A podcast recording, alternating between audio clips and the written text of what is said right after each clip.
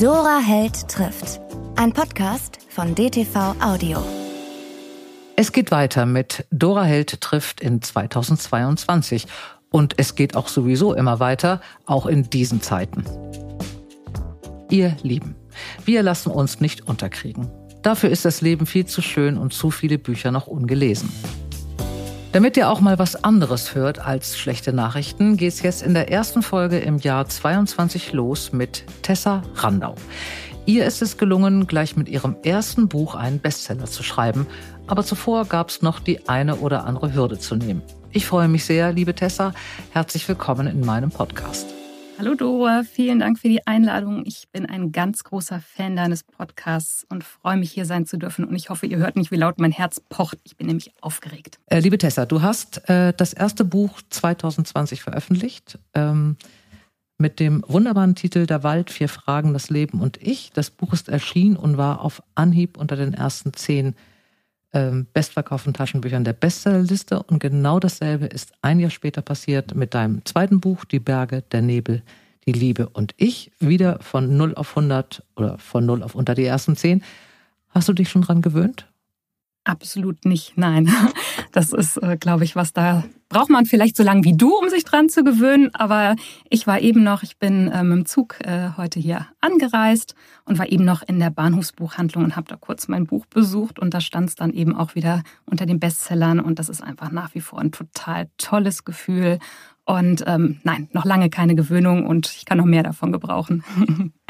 Gehörst du zu den Menschen, die, wenn sie ihr eigenes Buch in der Buchhandlung sehen, das so ein bisschen zurechtruckeln? So den Stapel ähm, so ein bisschen besser hinschieben? Nee, das habe ich mich nie getraut, weil das, das wäre mir irgendwie peinlich. Aber mein Bruder, ich muss gestehen, der hat das schon ein paar Mal gemacht. Und immer wenn er davon berichtet hat, habe ich gesagt, nein, bitte tu das nicht. Äh, das liegt schon da, wo es hingehört. Und äh, genau. Aber ähm, ja, würde ich mich einfach nicht trauen.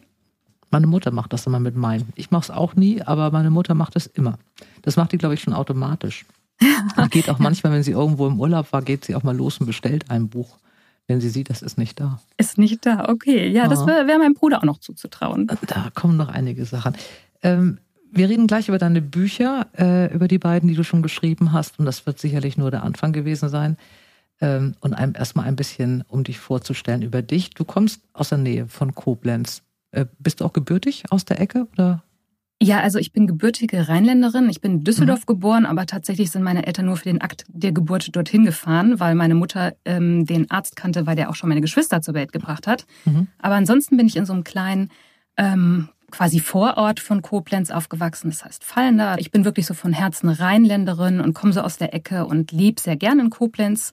War zwischendurch auch mal fürs Studium und beruflich in anderen Städten aber als es dann so Richtung ähm, Familienplanung ging, wollten mein Mann und ich einfach gern wieder in die Heimat zurück. Du hast nach dem Abitur ähm, erst Jura studiert und dann hast du gewechselt, und ich bin mir jetzt nicht sicher, ob das stimmt, in meiner Recherche zu Literatur und Medienwissenschaften. Stimmt das? Genau, das äh, nannte sich Neuere Deutsche Literatur und Medien. Ähm, mhm. Und dann hatte ich noch zwei Nebenfächer, das war ein Magisterstudium. Ich hatte noch Jura und Kunstgeschichte im Nebenfach und habe dann ähm, ja gemerkt, irgendwie so relativ schnell nach vier Semestern. Ich habe noch diese kleinen Scheine geschafft bei Jura, aber oh, dieser Gutachtenstil, das war mein persönlicher Tod. Das ist, war ja genau das Gegenteil vom kreativen Schreiben.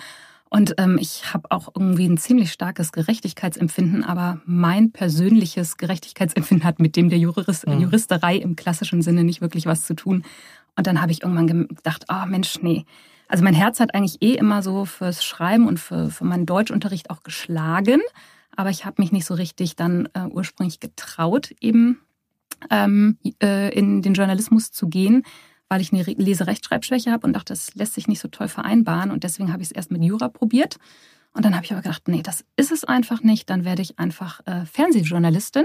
Da sieht ja keiner, was ich schreibe. Das hört man nur und man sieht Bilder. Und das war zu ursprünglich der Plan. Mhm. Und das hat aber nicht geklappt. Du bist dann äh, als Volontärin bei einer Zeitung oder Zeitschrift Bei einer gelandet, Zeitschrift ne? gelandet, ja. Irgendwie mhm. hat mich das Leben zum Schreiben immer wieder zurückgebracht. Mhm. Ähm, ich hatte eigentlich mich für so ein Assessment Center bei einem großen Verlag in Hamburg nur beworben, um mal so zu üben. Ich wollte eigentlich lieber zum Fernsehen. Aber da war auch gerade damals 2002 die große Medienkrise und die öffentlich-rechtlichen Fernsehsender, die haben kaum noch Volontäre ausgebildet. Ja, dann habe ich gesagt, ich fahre da mal so zum Üben hin, damit ich weiß, wie so ein Assessment Center klappt.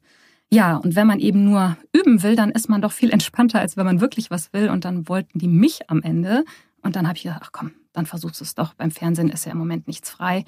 Ja, und es war eine gute Entscheidung letztendlich. Ich habe da tolle Menschen kennengelernt. Ich habe da eben journalistisches Schreiben gelernt und habe es nie bereut. Ähm, ich habe das mal gelesen mit einer Lese- und Rechtschreibschwäche ähm, und mich hat das wirklich sehr und ganz tief beeindruckt, weil du auch mal gesagt hast, dieses, diese ähm, Wahl zum Jurastudium hatte auch was damit zu tun, dass du dir nicht zugetraut hast, zu schreiben, was du gerne machen wolltest, wegen dieser und Rechtschreibschwäche. Und du bist dann aber trotzdem ähm, zu dieser Zeitung gegangen und warst auch lange Jahre Ressortleiterin und Redakteurin bei einer Frauenzeitschrift in Köln. Und du hast mal gesagt, wie du das am Anfang gemacht hast. Und also ich habe eine Freundin, die hatte auch diese Lese- und Rechtschreibschwäche. Und das ist ja dann tatsächlich so, das klingt ja immer so ganz, ach, es ist nicht so schlimm. Wenn man einen Aufsatz ähm, schreibt als Schülerin und man hat dann 40 Fehler und deswegen bekommt man eine Note schlechter, ist das schon wirklich ganz, ganz frustrierend. Und du hast dich aber trotzdem getraut, ähm, beruflich zu schreiben. Wie war das? Wie hast, hast du da getrickst? Hast du da Hilfe gehabt? Wie hast du das gemacht? Ja, ich hatte so verschiedene Möglichkeiten. Also erstmal in der Schule war ich schon oft sehr traurig. Vor allem, ähm, also meine Deutschlehrerin, die hat eigentlich immer ein bisschen mit mir gelitten. Ne? Die hat immer gesagt, oh Tessa, jetzt muss ich einen Punkt abziehen. Das war dann total okay. Ich hatte auch eine super Grundschullehrerin, die gesagt hat, weißt du was, Tessa, du schreibst so schöne Aufsätze, um die Rechtschreibung kümmern wir uns erst gar nicht. Ne? Das, das mhm. ist später ein Thema. Aber es gab dann auch so Lehrer, die äh, wirklich so drunter geschrieben haben, das in Nebenfächern in Rallye. Deine Rechtschreibung ist eine Unverschämtheit. Und ich war wirklich ein sehr gewissenhaftes äh, junges Mädchen und das fand ich sehr gemein. Das hat mich oft getroffen. Und ich hatte einmal auch im Diktat eine Sechs, da kam ich auch sehr verzweifelt nach Hause. Aber alles in allem hatte ich eigentlich immer nur Menschen, die mich bestärkt haben, auch meine Eltern, die gesagt haben, komm, ist doch nicht schlimm. Und genau, aber ich habe mich dann erst nicht so richtig getraut, da diese berufliche Wahl zu treffen. Und dann hatte ich halt verschiedene Möglichkeiten. Also im Studium hat zum Beispiel meine Mutter meine kompletten Hausarbeiten immer gelesen und äh, korrigiert. Und bis heute ist die sozusagen meine Erstleserin meiner Texte. Und äh, das kriegt kaum jemand, bevor nicht meine Mutter erstmal die Fehler rausgefischt hat. Heute mhm. traue ich mich aber auch E-Mails zu schreiben, die sie nicht gelesen hat und denke, mein Gott, dann sind halt mal zwei, drei Fehler drin. Und natürlich, das, die Computer haben mir geholfen. Also als ich angefangen mhm. habe zu studieren, da ging das gerade wirklich los mit den Computern und mit der Rechtschreibkorrektur darin. Und irgendwann habe ich gedacht, damit kann ich mir doch helfen. Und in meiner ersten Redaktion war es auch tatsächlich so, dann hatten die dann Programme, das wir schreiben mussten und das hatte aber keine Rechtschreibkorrektur. Und ich habe dann immer schnell meine Texte rüberkopiert in Word, habe da verbessert, habe es dann wieder zurückkopiert und so ging das ganz gut bis zu dem Tag, an dem irgendwie Word abstürzte und ich dann doch recht viele Fehler in meinem Text hatte und äh, zur Schlussredaktion äh, zitiert wurde. Man muss sich ja mal tief durchatmen, hatte ich echt Schiss, habe ich gedacht, oh, ich werde jetzt hier echt äh, entlarvt, ich muss mich outen. Und ich hatte vorher, das war so meine erste Station bei dem Verlag, ähm, wochenlang ging es mir tatsächlich nicht gut. Ich konnte kaum was essen, ich war ganz aufgeregt und ähm, war so wirklich sehr im innerlich im Stress, weil ich immer dachte, oh, irgendwann fliegt das auf. Und dann flog es tatsächlich auf. Und aber auch die Menschen der Schlussredaktion haben wahnsinnig nett reagiert und haben gesagt, du pass mal auf, ist überhaupt nicht schlimm, hättest du uns ruhig sagen können. Wir haben uns jetzt nur irgendwie gewundert, ne? Und ist gar kein Problem. Und da musste ich auch noch zur Textchefin, die auch so den Ruf hatte, echt Zäh äh, Haare auf den Zähnen zu haben, der, vor, vor der ich richtig Schiss. Und die meinte dann aber auch, ach, Mädel, dafür haben wir die Schlussredaktion, das macht alles nichts, Sie haben Talent und alles andere ist hier erstmal gar nicht wichtig. Und ab mhm. da ist so richtig der Knoten bei mir geplatzt. Also da war ich so erleichtert. Und seitdem oute ich mich auch überall und ähm, bin ich irgendwie ganz fein damit. Ne? Es ist mhm. einfach eine Schwäche, die habe ich. Andere Menschen haben andere Schwächen. Und wenn ich jetzt auch meine Texte gut lesen übe, dann klappt das auch auf Lesungen richtig gut. Da merkt kein Mensch was. Und außerdem kennen die ja meinen Text noch gar nicht. Wenn ich mich auch ein bisschen mhm. verlese, kann ich ja auch das gut sozusagen übertuschen. Und ähm, deswegen ähm, komme ich heute echt gut damit klar. Aber was für ein Stress, mit, dass man sich dann mit diesen Tricks und mit dieser Angst aufzufliegen, wobei es ja nichts Schlimmes ist, man kann ja gar nichts dafür. Ähm, das tut mir irgendwie so leid. Also, dass man da so darunter leidet. Man möchte gerne was schreiben, man kann es aber nicht, weil einem da wirklich was fehlt, was man auch nicht richtig verbessern kann und man kann nichts dafür und versucht da immer so, sich da durchzuschlängeln. Das ist ja irgendwie auch eine irre Belastung. Dann. Das war, ja, das war wirklich belastend und es Jahre. ist ja, und es ist tatsächlich, ich habe noch so eine nette Anekdote, das ist mir erst letzte Woche passiert. Ähm, ich musste, ähm, bevor mein zweites Buch erschienen ist, ähm, auch schon ein paar für den Buchmarkt und für die Bloggerinnen so signieren. Und ich schreibe so gern so einen Satz so in die Richtung so, ich wünsche dir viel Freude auf dieser inspirierenden Wanderung, weil es in dem zweiten Buch halt um eine Wanderung geht. Und ich mag das Wort inspirierend wahnsinnig gern. Und dann hatte ich damals mir das alles auf einen Zettel geschrieben und habe mir beim äh, Signieren das immer so angeguckt und mir ganz viel Mühe gegeben. Und gerade inspirierend ließ sich wahnsinnig schwer schreiben. Und dann habe ich mir das extra so eingeprägt. Und dann gehe ich nächste Woche, letzte Woche war ich auf einer Lesung und signiere Bücher und da bin ich immer am aufgeregtesten. Ah, und gebe mir ganz viel Mühe. Und auf der Heimfahrt sage ich dann zu meinem Mann, boah, das hat mich ganz schön gestresst. Ich habe mir ja extra gemerkt, dass man inspirieren nicht mit IE schreibt, obwohl sich das so anhört. Und ähm, ich wollte das immer mit IE schreiben. Da guckt er mich an und sagt, äh, das schreibt man mit IE. Und ich habe gedacht, oh nein, und äh, wollte am liebsten erstmal irgendwie in irgendeiner tiefen Senke verschwinden. Und danach habe ich gedacht, ach weißt du was, Tessa, so bist du einfach. Dein Gehirn prägt sich manche Sachen einfach nicht richtig ein. Und äh, ich benutze das jetzt und erzähle das jetzt jedes Mal bei der Lesung, bevor ich zum Signieren übergehe, genau die Story und lache einfach mit drüber. Und jetzt haben halt 40 Leute inspirieren nur mit I, aber das ist dann halt ein Original Randau auch kann man dann nicht sagen, die Handschrift ist, das ist IE, das kann man nur nicht gut lesen, weil die Autorin so wahnsinnig schlecht schreibt. Also wenn handschriftlich. Ich, wenn, wenn ich Glück habe, denken manche das so. Viele wissen es vielleicht auch gar nicht besser. Ich hoffe so. Ja, genau. Schreibt es wirklich mit IE? Ähm, man guckt ja auch nicht so genau hin, wenn es eine, eine Signiergeschichte ist oder so, dann freut man sich über den Namen und nicht so sehr über das, was dann drüber steht. Hoffen wir mal. Ansonsten werden die das jetzt immer wissen und sich freuen, dass sie was anderes haben. Ähm, Du bist dann äh, in, bei der, in der Redaktion geblieben und zwar über zehn Jahre äh, und hast da auch das Ressort, glaube ich, Leben gemacht, also auch Lebenshilfe und Frauen und Menschen und viele Leute getroffen und ähm, hast dann nach zehn Jahren dich entschieden auszusteigen. Da hattest du, glaube ich, auch sogar schon zwei Kinder und hast es noch mhm. gemacht, also die volle, volle Maschine, Mann, Haus, zwei Kinder und einen vollen Job. Ähm, was war der, der Grund, dann da rauszugehen? Also, woher du wolltest ja eigentlich immer schreiben. Du hattest auch mal dieses, diese Buchgeschichte noch im Kopf, aber du hast dann trotzdem bei der Redaktion gesagt, das ist nicht mehr meins. Du warst da irgendwie durch.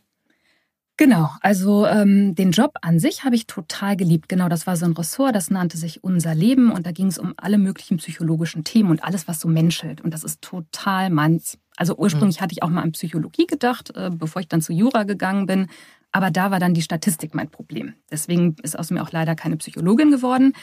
Und äh, so war da ich genau in dem Ressort, was ähm, mich so begeistert hat. Aber leider hat sich diese ganze Medienlandschaft total in den letzten Jahren, seit ich dort mit dem Volontariat angefangen habe, halt verändert. Und ich finde auch für die Mitarbeiter überwiegend zum Negativen. Also es, der Druck in der Redaktion. Also es war anfangs was wirklich mein absoluter Traumjob. Wir waren so ein ganz kleines Team und da hieß es, ach Mensch, die Anzeigenkunden, die sind jetzt auch nicht so wichtig. Wir machen jetzt einfach gute Geschichten und äh, es geht darum, dass einfach tolle, wir über Menschen was erzählen. Und dann wurden aber wir immer weniger Mitarbeiter, die immer mehr Seiten füllen mussten. Der Druck stieg. Ähm, äh, es wurde ähm, auf einmal, der Text war auf einmal nicht mehr so wichtig, sondern die Bilder wurden immer größer und dann wurde auch so manchmal aufgeguckt, ob sind Leute attraktiv genug die aber vorher hieß es nur, die müssen eine gute Geschichte erzählen können. Dann hatte ich mit mhm. ganz tollen Menschen, hat vielleicht irgendjemand über seinen Brustkrebs berichtet und ich fand das schon so mutig, dass irgendwie eine Frau sich geoutet hat. Und dann kamen so Sachen wie am Ende, pff, die sieht aber nicht gut genug aus. Und wo ich dachte, das kann es einfach nicht sein. Dafür bin ich nicht Journalistin geworden. Das finde ich unethisch. Und das war so auf verschiedensten Ebenen so, dass mein Job sich immer mehr ins Negative gekehrt hat und dass ich das nicht mehr mit mhm. meinen persönlichen Werten vereinbaren konnte. Ja, und dann noch zu Hause Kinder. Das erste hat viel geschrien und ähm, ich bin nach sechs Monaten schon wieder arbeiten gegangen, zwei Tage die Woche, bin da immer nach Köln äh, gependelt, war jeden Tag dann diese ungefähr zwölf Stunden habe ich gearbeitet an diesen Tagen und so weiter. Als dann das zweite Kind kam, ähm, ich habe immer mehr, haben meine Kräfte nachgelassen. Ich bin auch oder war sehr perfektionistisch. Ich wollte immer alles super top machen. Also 100 Prozent war mir viel zu wenig. Am liebsten 200 Prozent.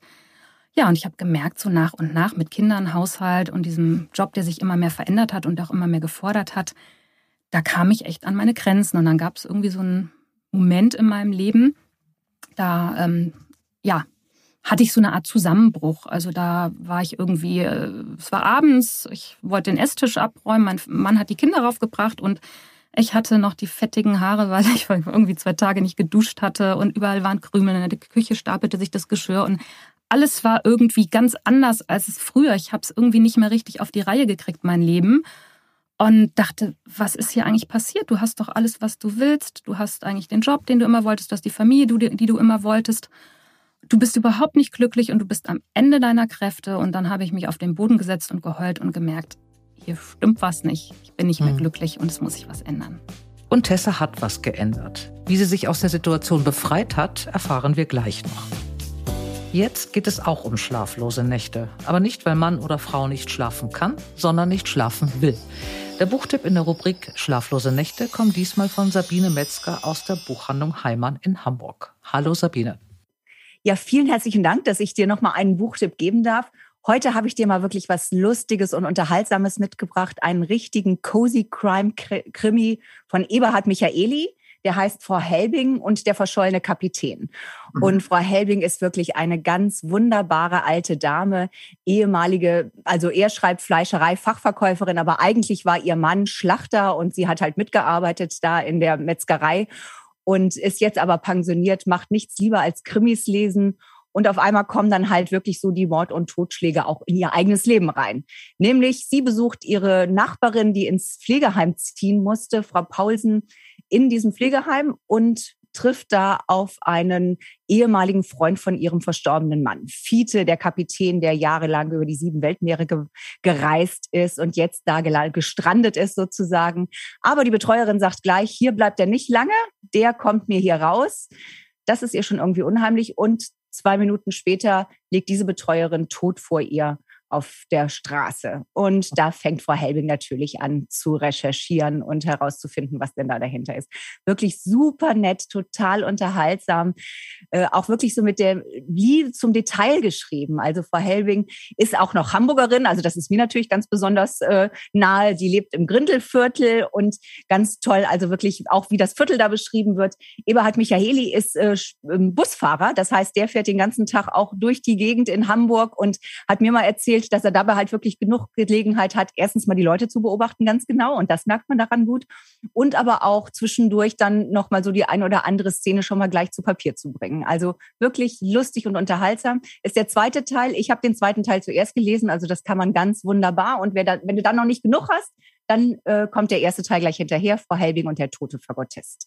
Oh, herrlich. Und der fährt immer noch Bus, der Autor in Hamburg? Ja, genau. Also das ist immer noch so richtig sein äh, Brot und Butter sozusagen Job. Äh, der fährt mit, ist aber studierter eigentlich Jazzmusiker und hat dann eine Auszeit genommen, gesagt, ich möchte mich eigentlich eher dem Schreiben widmen und äh, hat dann aber gleichzeitig angefangen, Busfahrer zu werden und macht jetzt beides, ist Autor und Busfahrer. Hm. Und wo ist das Buch erschienen? Ich, ist mir wirklich an mir total vorbeigegangen. Im äh, Octopus Verlag. Klingt wunderbar. Äh, möchte ich haben. Sabine, lege es mir zur Seite. Und den Auto werde ich mal beim Busfahren suchen. Vielleicht kann ich ihn mal entdecken. Das finde ich auch eine spannende Geschichte. Mal gucken, vielleicht kriege ich ihn mal in diesem Podcast. Schöner Tipp. Vielen Dank. Und ich mag ja auch immer gerne, wenn es einen zweiten Band gibt oder in dem Fall einen ersten Band. Ähm, ja, wie gesagt, lege es auf meinen Stapel. Ich komme vorbei für die schlaflose Nacht. Super. Ähm, ich habe was ganz anderes, aber ich bin ähm, war ganz begeistert von einem Buch. Äh, wahrscheinlich kennst du es. Äh, ich nehme mal an, dass du es kennst, weil du ja mal alles kennst. Oh William von der wunderbaren Elizabeth Stroud, eine meiner absoluten Leib- und Magenautoren. Ich finde jedes Buch, was sie schreibt, umwerfend. Und äh, ihre Heldin heißt Lucy und ist eine sehr erfolgreiche Schriftstellerin, ähm, auch schon in einem fortgeschrittenen Alter. Und hier in diesem Buch äh, blickt sie eigentlich zurück auf ihre langjährige Ehe mit William. Sie war mit ihm über 20 Jahre verheiratet. Diese Ehe ging schief und zwar richtig schief, weil William äh, auch andere Frauen immer sehr mochte. Ähm, sie sind verbunden geblieben durch die beiden Töchter und jetzt so beide um die 70 äh, treffen sie sich, wollen eine eine Halbschwester von William eigentlich aufgrund von der er jetzt gerade gehört hat und was ihn so völlig durcheinander bringt. Und sie fährt mit ihm, ihr zweiter Mann ist gestorben, also durch die Gegend und blickt zurück auf diese Ehe, von der sie immer gedacht hat, es ist diese ganz, ganz große Lebensliebe gewesen. Und sie merkt jetzt, so nach vielen, vielen Jahren, sie war das eigentlich gar nicht und erzählt rückblickend von dieser Liebesgeschichte, die sie aber selber korrigiert. Das ist so ein schmales, melancholisches, zärtliches, aber auch zum Teil sehr komisches Buch. Also ich fand das in dieser Detailverliebtheit ganz wunderbar. Ich hatte zwei sehr schöne schlaflose Nächte damit, ähm, weil man auch wirklich immer langsamer liest, weil sie so detailverliebt und so so kleine Dinge einfach beobachtet und so schöne Sprachen hat und so schöne Ausdrücke hat und die richtigen Wörter findet für die richtigen Dinge, äh, wo man hinterher dachte, das habe ich auch schon mal so gedacht, aber ich hätte es nicht so ausdrücken können. Ganz schönes Buch. O. William, Elizabeth Stroud ist was für so ein bisschen melancholische, schlaflose Nächte, aber genauso schön. Ja, also da kann ich dir nur zustimmen. Also ich fand das Hast auch, auch? ich habe das so, tatsächlich wunderbar. schon gelesen und fand es Okay. wirklich ganz wunderbar und gerade auch so dieses, wie ähm, interpretiere ich mein Leben so im Nachgang nochmal, das fand ich Genau. Gerade wenn man älter ist und mehr weiß und so, ne? Und mehr Erfahrungen dazu gekommen sind. Ich fand es ein ganz, ganz kluges Buch und passt in diese Jahreszeit und in diese kleine Melancholie, die mich immer überschleicht im Januar. Es ist so. Sabine, ich danke dir sehr. Äh, jetzt habe ich ja sogar zwei Tipps, also zwei schlaflose Nächte von dir. Ähm, ich melde mich, wenn der Nachttisch runtergelesen ist. Danke dir sehr und bis bald mal. Ich danke dir und bis bald. Tschüss. Und jetzt geht's weiter mit Tessa Randau. Wir erinnern uns, bevor Tessa zur gefeierten Bestsellerautorin wurde, ging es ihr schlecht. Sehr schlecht sogar. Tessa, du hast versucht, aus deinem Tief rauszukommen, indem du eine Ausbildung zur Stress- und Burnout-Beraterin gemacht hast und hast dich mit deiner Schwester selbstständig gemacht. War das Hilfe zur Selbsthilfe oder will man dann, wenn man das kann, auch anderen helfen? Ich glaube, dass es beides ist. Tatsächlich. Ich glaube einmal, man sieht, an welche Probleme man selber stößt und möchte was verändern. Man hat aber einfach auch den Zugang und die Tiefe zu diesen Themen, die eben andere Leute, die nicht in diese Richtung neigen, ne, zu Perfektionismus, sich selbst zu überfordern, nicht die eigenen Grenzen zu wahren. Es gibt ja auch Menschen mit ganz anderen Modellen sozusagen und die haben vielleicht dann je nachdem auch nicht so den Zugang zu dieser Gruppe von Menschen. Und desher, daher denke ich, ist es beides und ist es auch legitim, wenn man es selber kennt, auch Mhm. trotzdem, wenn man es geschafft hat, dieses Tal zu durchschreiten, dann auch anderen helfen zu wollen, weil man sicherlich auch ähm, die Situation der anderen sehr gut verstehen kann und eine gewisse emotionale Tiefe mitbringen kann für das Problem. Und ähm, ich muss aber auch sagen, ich war tatsächlich eben nicht im Burnout. Das ist nochmal eine Stufe mehr. Dann ist es dann wirklich so, dass man eigentlich nicht mehr aufstehen kann und äh, sozusagen gar keine Kraft mehr hat, noch nicht mal seine sozusagen Waschmaschine auszuräumen oder der Mhm. Weg zur Toilette schon zu anstrengend ist, sondern tatsächlich in dieser Stress- und Burnout-Beratungsweiterbildung haben wir auch so ein Phasenmodell gelernt und ich war sozusagen in der Phase noch davor. Das ist die sogenannte Überforderung wo einem wirklich alles zu viel ist, wo man so auch im Tunnelblick ist, wo man selber nicht mehr den Ausweg so richtig aus seiner ähm, Lage findet, Mhm. aber wo man doch schon noch die Kraft hat, den Alltag zu bewältigen. Also in dieser Situation steckte ich damals. Ja, wobei das dann auch dann eine Frage der Zeit ist, wie lange das noch geht. Also Genau. du schon so weit Ja. bist, dass man, und das, das reicht, das sind ja dann so Kleinigkeiten, dass, Ja. keine Ahnung, die Krümel unterm Tisch liegen oder Ja. irgendwas verklebt oder angebrannt ist. Äh, normalerweise fängt man nicht deswegen an zu heulen. Aber das ist ja dann Nee. schon, man ist ja dann schon ganz an der Kante, diesen, diesen Schritt dann noch weiterzugehen, dass es wirklich nicht mehr, Absolut. nicht mehr funktioniert. Äh, Hätte ich nicht die Reißleine gezogen, wäre ich ganz sicher auch im Burnout Ja. gelandet. Ja. Ja. Der Wald, vier Fragen, das Leben und ich. Und der Untertitel heißt von einer Begegnung, die alles veränderte. Das sind ja äh, Bücher, beide Bücher von dir, die in diesem, das ist immer furchtbar, ich finde das ein schreckliches Wort, aber in diesem Genre Lebenshilfe, Ratgeber eingeordnet werden. Das ist jetzt buchhändlerisch äh, einfach mal so. Und du machst es ja so, es ist ja ein fiktives Sachbuch, es ist kein Ratgeber. Das heißt, du hast Protagonisten, in dem Fall, also in einem Wald sind es zwei, eine Frau, die eben, was du schon gerade eben sagtest, eigentlich deine Probleme hat, also schöne Familie, guten Job, aber trotzdem, es wird alles zu viel, äh, die in den Wald geht, um einfach mal abzuschalten und da eine alte Dame trifft, mit der sie sich unterhält. Und es geht dann darum, äh, man, es gibt vier Fragen, mit denen, die man beantworten muss, um das Leben auf eine andere Bahn zu bekommen oder eigentlich um rauszufinden, was es genau ist, was jetzt geändert werden muss. Das Buch ist ganz, ganz ähm, zauberhaft illustriert und eine schöne Ausgabe mit Klappe, also auch so ein wunderbares Geschenkbuch. Das ist ja eine Sache, die ähm, im Moment auch unglaublich gut funktioniert. Man liest nicht so einen trockenen Ratgeber, wo dann draufsteht, wenn du das hast, dann musst du das machen und es gibt keine Statistiken und es gibt auch keine Zahlen und es gibt auch keine Regeln, sondern es ist eigentlich eine Unterhaltung wie eine Erzählung zwischen zwei Frauen. Von denen eine ein Problem hat und die andere die kluge Frau oder weise Frau oder sowas ist. Ähm, wie lange hast du denn dran geschrieben? Weil das sind ja auch wirklich Sachen, man muss ja auch so nach innen horchen bei solchen Geschichten. Wie lange hast du gebraucht dafür? Das ist immer so gar nicht so einfach zu sagen, weil ich nie so komplett am Stück geschrieben habe. Ne? Ich Mhm. schreibe von zu Hause aus. Ich habe eben zwei Kinder, die jetzt auch noch nicht so aus dem Gröbsten raus sind. Und mittags um halb eins muss ich für die ein Essen kochen, weil die um irgendwie Viertel nach eins auf der Matte stehen. Ähm, und zwischendurch, wenn ich zu Hause bin, piept dann auch mal noch die Waschmaschine und so. Aber ähm, ich würde sagen, reiner Schreibprozess beim ersten Buch, wenn ich da wirklich so nur auf, sagen wir mal, ein, das so auf acht Arbeitsstunden, Tage sozusagen zusammenrechnen würde, dann waren es vielleicht drei Monate. Mhm. Du hast, wir reden ja, machen diesen Podcast ja auch für Menschen, die immer schon mal schreiben wollten und noch nicht genau wissen, wie und ob sie sich trauen. Es ist vielleicht ein bisschen ein kleiner Vorteil, wenn man eine Freundin hat, äh, die schon erfolgreiche Autorin ist und die auch noch von einer Agentur vertreten wird, die dich dann auch noch nimmt. Ähm, für die, die es nicht kennen, äh, die Agentur hat, du hast mit der Agentin gesprochen, die auch ja. Maike Werkmeister vertritt und die hat gesagt, das klingt alles gut und sie will mal gucken, ob sie dieses Buch unterbringen kann. War es fertig, als sie den Verlag gefunden hat, der es dann gemacht hat? Ja, also ähm, ich hatte ihr so von meiner Idee erzählt und sie mhm. meinte schon, oh, das klingt aber spannend, ich nehme die Idee mal zur Frankfurter Buchmesse mit und dann frage ich mal so ein bisschen rum, wieso das Interesse ist. Und als sie dann zurückkam, sagte sie, ja, mach mal, das klingt ganz gut, die Leute sagen, das würden wir gern mal lesen. Und dann habe ich das fertig geschrieben. Ich, ähm, genau, also der komplette Schreibprozess ging so, ähm, ja, ich glaube vom Sommer bis Dezember, ne? so sechs mhm. Monate, ne? wenn man das so, ähm, war glaube ich der Schreibprozess und danach kommt eben noch, die, genau, und dann hat, hab ich, hat sie das gekriegt und dann habe ich nochmal was verändert und so weiter. Und abgegeben haben wir das im Mai 2019. Und dann ging es recht flott, dass sich dann der DTV-Verlag gemeldet hatte.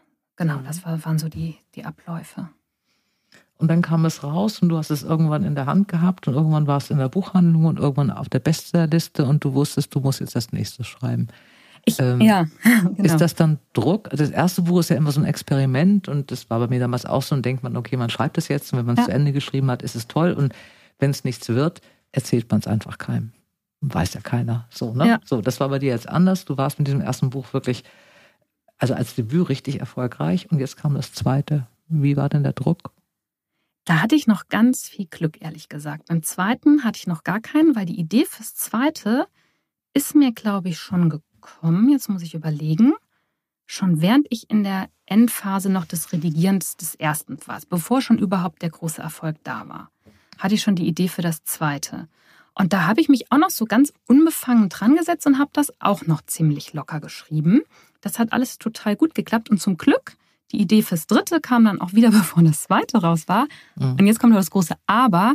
Und dann hat mich aber Corona komplett rausgehauen. Mhm. Also ähm, ich bin so tatsächlich auch jemand, der so ein bisschen die Ruhe fürs Schreiben hat, aber eigentlich beides. Also ich brauche so Begegnungen mit Menschen, die mich irgendwie inspirieren, wo ich irgendwie ähm, tolle Gespräche habe und so. Und ich brauche aber um, umgekehrt auch Zeit für mich. Und ähm, meine Kinder waren dann wirklich viele, viele Monate, fast 24 Stunden zu Hause. Ich habe auch nicht ein einziges Mal ähm, die Notbetreuung in Anspruch genommen, weil ich dachte, da gibt es andere draußen, die es irgendwie mehr brauchen. Oh, und das, äh, ich bin eigentlich die ganze Zeit ins Dritte da, obwohl ich eine schöne Idee hatte, aber nicht mehr emotional richtig reingekommen. Und ähm, da, da bin ich jetzt, kämpfe ich immer noch ein wenig. Also insgesamt bist du jetzt egal wie, ob du jetzt gerade so ein bisschen langsamer beim Schreiben bist oder nicht, das sei sicher, das wird auch wieder kommen. Ähm, Autoren, wie ändert sich eigentlich das Umfeld bei dir oder wie hat es sich geändert? Wirst du anders angeguckt von Familie oder von Freunden? Gehen die anders mit dir um? Nee, zum Glück nicht. Das ist irgendwie alles völlig normal geblieben. Aber ich muss schon meine Eltern sehr, sehr loben. Ich habe einfach insofern total süße Eltern. Sie sind einfach echt meine Fans. Das waren sie aber auch schon vorher von allem, was ich gemacht habe. Ich habe jetzt auch am Mittwoch wieder eine Lesung, da kommen sie mit. Letzte Woche waren sie dabei. Und meine Mutter, die ist äh, ja mehr auf Instagram unterwegs als ich und so weiter. Das ist einfach total entzückend. Und auch meine Geschwister und meine Freunde, die freuen sich alle total mit mir. Aber ansonsten hat sich da gar nichts verändert. Ich war jetzt gerade auf dem Wochenende mit meinen alten Jugendfreundinnen, die ich schon seit 30 Jahren kenne, irgendwie auf dem Wellness-Wochenende. Und äh, den habe ich dann noch, den letzten noch das signierte Buch überreicht, die noch keins hatten. Aber groß geredet drüber oder so haben wir jetzt nicht. Beim ersten war da noch ein bisschen mehr. Ne? Die waren auch alle mhm. auf meiner ersten Lesung da und so. Ähm, also da hat sich nicht viel im Privaten verändert. Ähm, das Einzige, was jetzt anders ist, dass ich tatsächlich irgendwie mehr auf Social Media unterwegs bin. Das habe ich vorher gar nicht gemacht, weil mhm. privat irgendwie, das äh, habe ich meine Kontakte einfach alle so. Ähm, da brauche ich kein, keine technischen Möglichkeiten, um mit den Leuten irgendwie eine gute Zeit zu haben. Aber ähm, um jetzt eben sozusagen Leserinnen und Leser kennenzulernen, habe ich doch schon auch Instagram ziemlich ins Herz geschlossen, weil man da einfach wahnsinnig viele nette Rückmeldungen bekommt. Und ähm, das ist natürlich toll. Oder so Sachen wie, dass ich heute mich mit dir hier unterhalten darf. Ne? Da, deswegen war, war ich auch so aufgeregt. Ich äh, bin halt einfach nur die Tessa und die darf sich jetzt mit der großen Bestseller-Autorin Dora Held unterhalten. Und äh, das finde ich einfach total schön. Aber äh, ansonsten ist zum Glück alles total normal geblieben. Es ist vielleicht auch so ein bisschen das Glück, wenn man relativ spät ähm, damit anfängt. Also du bist nun keineswegs eine alte Dame, aber du bist eben auch keine 25 mehr und hast auch schon, du stehst ja im Leben. Und ich glaube, das hilft auch, wenn man so gesettelt irgendwie mit einem festen Freundeskreis und Familie erst später anfängt und nicht so als blutiger Berufsanfänger dann diesen ersten Erfolg hat. Den kann man dann, glaube ich, auch mal ganz schwer ähm, verorten, dann vielleicht. Ja, also ich glaube auch tatsächlich, es ist, äh, natürlich ist das total aufregend und äh, immer wenn die Bestsellerliste neu rauskommt und so, da bin ich natürlich auch am Handy und gucke und was gibt's jetzt für Neuigkeiten und so. Also mhm. da bin ich auch nicht ganz von gefeit, ne? auf keinen Fall. Ähm, und gucke natürlich schon am Tag äh, jetzt zehnmal bei Instagram rein und vielleicht auch dann ne, achtmal zu viel, ob jemand wieder was Nettes geschrieben hat, weil das einfach so schön ist. Aber ganz normal im Alltag spielt das zum Glück eine ganz geringe Rolle, weil einfach ich ja so meine Werte habe, äh, das ist einfach so dieses Persönliche, das Zwischenmenschliche und so, das sind die Dinge, wo ich auch wirklich weiß, das ist das, was Wert hat. Und natürlich wäre ich traurig, wenn es jetzt beim dritten Buch nicht mehr gut klappen würde und keiner sich mehr dafür interessiert. Man ist ja jetzt schon sehr erfolgsverwöhnt. Aber ich hoffe, dass ich dann auch ein Stück weit mit Hilfe dieser Fragen aus dem ersten Buch, wenn es eine Niederlage, Niederlage in Anführungsstrichen dann wäre, also kein großer Erfolg, dass die mir dann auch wieder helfen könnten, das gut einzuordnen und damit gut klarzukommen. Hm. Äh, das ist so eine Geschichte, die äh, auch in diesen Büchern eine Rolle spielt oder auch in diesem ganzen Bereich ähm, Coaching, äh, dass man dieses negative Denken ja nicht machen soll, ein Pessimismus, ein Optimismus und so selbst ähm, sich selber Dinge zutrauen. Ich bin so ein Zweckpessimist. Also ich bin bei jedem Buch immer davon ausgegangen, dass das nächste nicht mehr funktioniert und war dann eigentlich immer überrascht, wenn es klappte. Keine Ahnung, das ist, glaube ich, irgendwie dann auch so angelegt bei mir. Also ich gehe immer davon aus, dass das nächste Mal irgendwann auch mal so ein bisschen eine Delle hat und dann geht mal wieder eins los. Und wenn man sich von dem Druck dann losmachen kann im Laufe der Zeit, dass man sagt, okay, wenn sie sofort auf die Liste kommt, dann vielleicht später oder dann vielleicht gar nicht, sondern erst das nächste. Das kann man dann, glaube ich, tatsächlich, da hast du ja die Bücher dafür geschrieben, dass man das dann auch dann mal lernen kann. Ähm, Social Media freundliche Leserin ist eine Sache. Ähm, du hast noch keine bösen Kritiken bekommen oder äh, liest du die einfach nicht? Also, ich muss gestehen, ähm, weil das alles ja noch so neu nach wie vor ist, ähm, habe ich, glaube ich, also jetzt in den letzten drei, vier Wochen habe ich jetzt langsam aufgehört, aber in den ersten sechs Wochen oder so, es gab ja auch so eine Vorableseaktion, habe ich jede einzelne gelesen. Und ich würde mal sagen, 90 Prozent sind sehr, sehr, sehr nett. Und mhm. außerdem ist ja auch wirklich diese Buchbubble, gerade auf Instagram. Also entweder schreibt man da was Freundliches oder man schreibt nichts. Und mhm. das ist sehr nett. Ähm, und es gibt zwei, also es gibt ein paar wenige, die dann kritischer sind. Die, aber die sind auch teilweise total differenziert, wo ich auch denke, super, also wenn man so seine Kritik äußert, ist das total gut. Das muss ja gar nicht jedem gefallen. Ne? Mhm. Also ähm, wenn dann auch jemand sagt, also zum Beispiel, das ist auch die meiste Kritik, ähm, ich habe jetzt gar nicht so viel Neues erfahren. Das ist erstmal total berechtigt, die Kritik. Es hat ja auch jeder einen anderen, ähm, sagen wir mal, Wissenshorizont. Ich kann nicht jedem Neues bieten. Und tatsächlich, wenn man so mit dem Wunsch dran geht, das ist jetzt die riesen Aha-Erlebnisse, ähm, dann kann das natürlich eine Enttäuschung sein, denn so viel Neues erzähle ich da auch gar nicht. Ich muss aber auch dazu sagen, das ist auch gar nicht der Anspruch, den ich habe, mhm. sondern tatsächlich ist mein Anspruch so, ich erzähle eigentlich Dinge, die eigentlich jeder von uns, wenn wir eine gewisse Lebenserfahrung und Reife haben, eigentlich wissen, aber die wir trotzdem nicht tun. Ne? Ja, und ich möchte nicht so, so in einen Satz packen kann oder eine Frage. Das ist dann oftmals ja so ein diffuses Gefühl, was man hat. Und wenn dann einer sagt, naja, das ist doch so und so, und man bekommt es das erstmal ausformuliert, dann wird es ja eigentlich auch erstmal ein bisschen klarer, als wenn man so selber nur so ein Gefühl hat. Das auch, aber vielleicht ja. haben wir das auch trotzdem schon mal äh, dort gelesen in der Zeitschrift oder hier mal gehört oder in einem Gespräch. Aber das vergisst man alles so wieder. Ne? Also dass äh, viele Dinge, die wir wissen, die gut für uns wären, die vergessen wir einfach immer und immer wieder. Und ich finde, da ist es auch immer und immer wieder gut, mal so einen kleinen Weckruf zu bekommen und zu sagen, hey, Achtung, guck ja. doch noch mal in die Richtung und so könntest du noch mal denken oder so. Und also das ist so ein bisschen genau der Anspruch, den ich habe. Ja, und äh, nochmal zu den Kritiken, aber einmal hat, ich weiß noch, einer auch so da musste ich richtig lachen, weil das, die hatte so pointiert geschrieben. Die meinte irgendwie beim ersten Buch, das wäre ja noch flacher als eine Yogamatte. Das fand ich so lustig, die Formulierung. Da musste ich auch echt lachen. Da habe ich gedacht, cool, wenn man so äh, gute Bilder findet, dann ist das auch in Ordnung. Ja, und die ein, zwei, die wirklich gesagt, äh, hör mal, ach, das ist aber echt richtig doof. Ja, das war auch nicht schlimm. Es hat, es ja. hat wirklich keiner was Böswilliges gesagt. Ähm, abschließend, du machst ähm, diese, wie gesagt, ich hab, man, wir machen dann leider einen Podcast, man kann es in Notes vielleicht ein bisschen sehen. Diese, diese Bücher sind eben wirklich ganz, ganz zauberhaft ausgestattet. Und es gibt ein drittes. Äh, wir sagen jetzt mal nicht wann. Du äh, machst das in Ruhe. Irgendwann ist, kommt der Frühling. Irgendwann ist das auch alles irgendwie besser und dann läuft es dir wieder so von der Hand. Alte Erfahrung. Hoffentlich. Ähm, es wird in eine Reihe wahrscheinlich sein, in der es um, oder es ist ja schon mit zwei, ist man schon fast eine Reihe, in der es um eine Lebensfrage geht und äh, um eine Begegnung und die Natur ist wichtig. Du hast jetzt den Wald gemacht, du hast die Berge gemacht, ähm, kommt jetzt, das freut mich und den Rest vom Norden, kommt jetzt das Meer? Oder ist es ein das, See? Das könnte sehr gut sein, Dora. Du bist ziemlich gut. Glaubst du, dass man sein Leben besser am Meer mit Welle oder besser am See mit Glitzerwasser ordnen kann? Ach, ich würde sagen, das, das geht beides. Wasser ist immer ein total schöner Ort, um zu sich zu finden.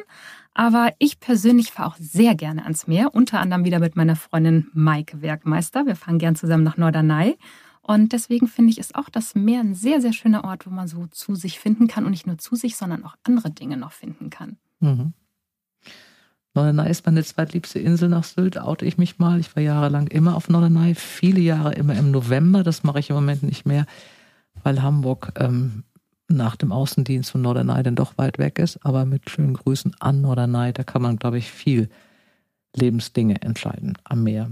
Ich bin sehr gespannt, wo die nächste Entscheidung hinkommt. Tessa, ich wünsche dir, dass du die leichte Hand wieder bekommst nach diesen ja, Corona-Zeiten. Danke. Dass ihr alle gesund bleibt, dass du weiterhin ähm, freundliche Leser hast, äh, die du dir verdient hast und dass du in deinem Leben, was du im Moment ja wunderbar eingerichtet hast, ähm, so fröhlich weiterfahren kannst. Alles Gute und vielen Dank, dass du hier warst. Vielen, vielen Dank, dass ich hier sein durfte. Es hat ganz viel Spaß gemacht und dir auch alles Gute für deine weitere persönliche und Schreibzukunft. Es gibt einen wunderbaren Buchpreis in Deutschland. Der nennt sich das Lieblingsbuch der Unabhängigen. Damit sind Buchhandlungen gemeint, die dieses Buch wählen. Und im Jahre 2021 war dieses Lieblingsbuch der Unabhängigen auch eines meiner absoluten Lieblingsbücher. Es heißt Der große Sommer. Es ist geschrieben von dem wunderbaren Ewald Ahrens und ich freue mich wie Bolle, dass dieser Mann zugesagt hat, in meinem Podcast der nächste Gast zu sein. Ich freue mich sehr. Dann äh, stand ich bei der, bei der Verleihung und ich war wirklich, wirklich ziemlich sicher, dass es Daniela Green oder Benedikt Wells würde als es eben dann gesagt wurde, dann habe ich es zuerst, dann haben die nämlich ein Zitat aus dem Buch gebracht und ich habe mein eigenes Zitat zuerst nicht gleich erkannt. Ja? Ich war so verblüfft und so überwältigt, das kann ich dir nicht sagen. Ihr Lieben, alle Buchtipps findet ihr in den Show Notes und ich wünsche euch ganz viel Freude beim Geschichtenentdecken. Bleibt gesund und heiter, eure Dora. Dora Held trifft. Ein Podcast von DTV Audio.